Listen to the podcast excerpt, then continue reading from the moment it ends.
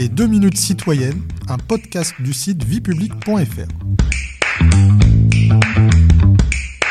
Bonjour à tous, je suis Delphine, rédactrice pour le site viepublic.fr et je vais vous expliquer ce qu'est le principe de l'égalité.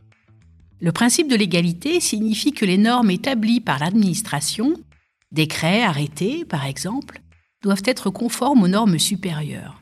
C'est ce qu'on appelle l'obligation de conformité au droit. Alors quelles sont les normes à respecter? Un acte administratif doit être conforme à plusieurs types de normes. Premièrement, la norme constitutionnelle. Constitution et bloc de constitutionnalité. Celui-ci désigne l'ensemble des normes auxquelles se réfère le Conseil constitutionnel pour juger de la constitutionnalité des lois. La norme constitutionnelle doit être respectée lorsqu'un acte administratif applique directement la Constitution. Deuxièmement, les conventions et traités internationaux.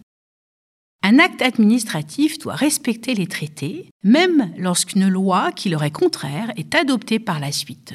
C'est l'arrêt Nicolo du Conseil d'État qui l'a décidé en 1989. Troisièmement, le droit européen doit aussi être respecté. Il s'agit des règlements, directement applicables par l'ensemble des États membres de l'Union européenne, ou des directives, qui doivent être transposées dans le droit interne de chaque État membre. Enfin, les principes généraux du droit s'imposent à l'administration, bien qu'ils ne soient pas expressément formulés dans les textes, mais consacrés par le juge. Mais qui contrôle la légalité d'un acte administratif? Le principe de légalité est contrôlé d'abord par l'administration elle-même. Quand un arrêté doit être pris, par exemple, elle vérifie qu'il est conforme aux normes en vigueur mais également, en cas de recours, par le juge administratif qui décide si la règle de droit est respectée ou non. Vous pouvez réécouter ce podcast et toutes nos séries sur vos plateformes préférées et notre chaîne YouTube. N'hésitez pas à vous y abonner.